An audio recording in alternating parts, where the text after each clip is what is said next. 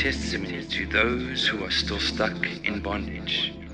We have become his poetry, a recreated people that will fulfill the finality he has given each of us. For we are joined to Jesus, the Anointed One. Even before we were born, God planned in advance our destiny and the good works we would do to fulfill it.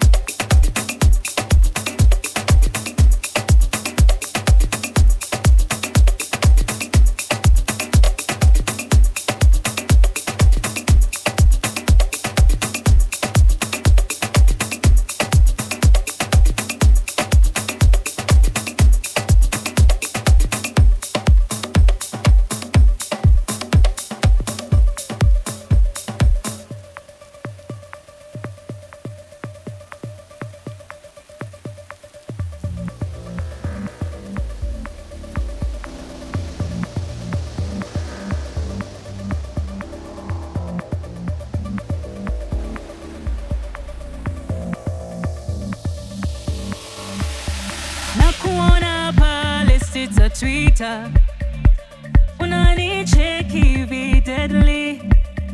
And I'm ready to risk it all.